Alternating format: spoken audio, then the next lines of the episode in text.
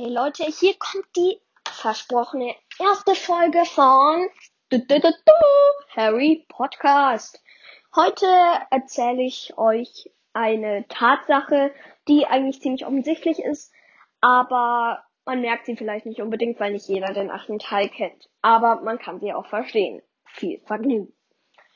Es ist sehr unlogisch, dass im achten Teil, zwar nicht von J.K. Rowling, sondern von John Tiffany und Jack Thorne, deswegen kann man es auch verstehen, der Sohn von Harry Potter, also der hieß Albus Severus Potter, bei Severus Snape hatte der Zaubertrank Unterricht.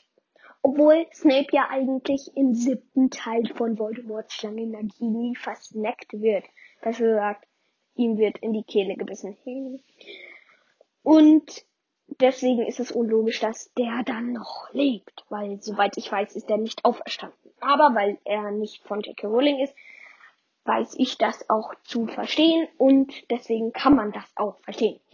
Apropos Voldemort, wusstet ihr, dass er bei seinem Tod bereits 71 Jahre alt war?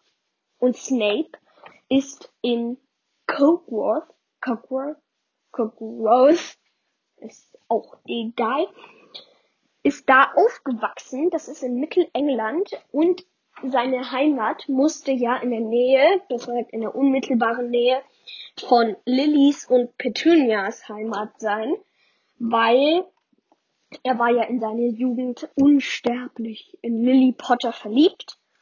Und sie haben sich ja auch manchmal gesehen, deswegen sie sind wahrscheinlich nicht extra zueinander gereist, weil Lily fand Snape nicht so toll, hat sich nicht für ihn interessiert, aber Snape war unglücklich in Lily, wie heißt sie? Ja, Lily verliebt und das lässt er auch raus später. Und wo wir gerade bei Sterben mit Snape sind, Dumbledore ist ja im sechsten gestorben und auf die Frage, welches Lied wohl auf der Beerdigung von, also welches Lied aus der Mogelwelt wohl auf der Beerdigung von Dumbledore gespielt werden sollte, antwortete J.K. Rowling, das wusstet ihr sicher nicht, dass es am besten My Ray von Frank Sinatra wäre. Auch ein interessanter Fakt. Aber ist so, ich kenne das Lied nicht Vielleicht kennt ihr es ja und ihr könnt ja auch mal reinhören, wenn ihr es nicht kennt und schauen, ob ihr das denkt, passt zu einem Typen wie Dumbledore, dass das auf seiner Beerdigung gespielt wird. Aber Dumbledore, Schulleiter von Hogwarts, in Anführungszeichen regiert über die vier Häuser von Hogwarts, Gryffindor, Slytherin, Ravenclaw und Hufflepuff. Und die sind ja irgendwie kamen die Namen ja auch mal irgendwo her. Nämlich von einer Spucktüte im Flugzeug. Nämlich Jackie Rowling hatte die Einfälle während eines Fluges und dann hatte sie nichts anderes, um sie aufzuschreiben. So sind die entstanden. Aber in der Zaubererwelt gab es natürlich die vier Gründer Godric Gryffindor, Salazar Slytherin, Rowena Ravenclaw und Helga Hufflepuff.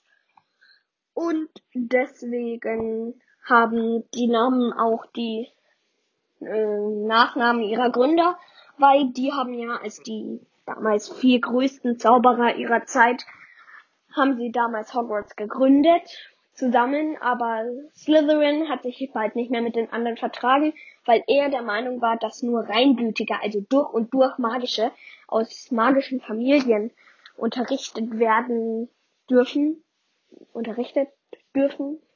Ja. Und deswegen hat er Hogwarts verlassen, aber davor hat er noch eine Kammer versiegelt, die er heimlich eingebaut hat in Hogwarts.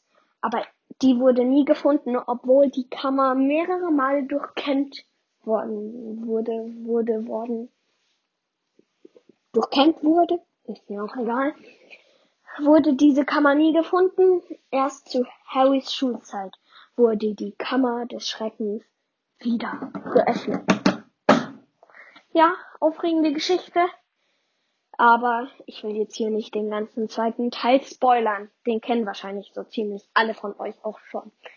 Also Harry Potter Fans. die alle gelesen haben, kennen den wahrscheinlich. Naja.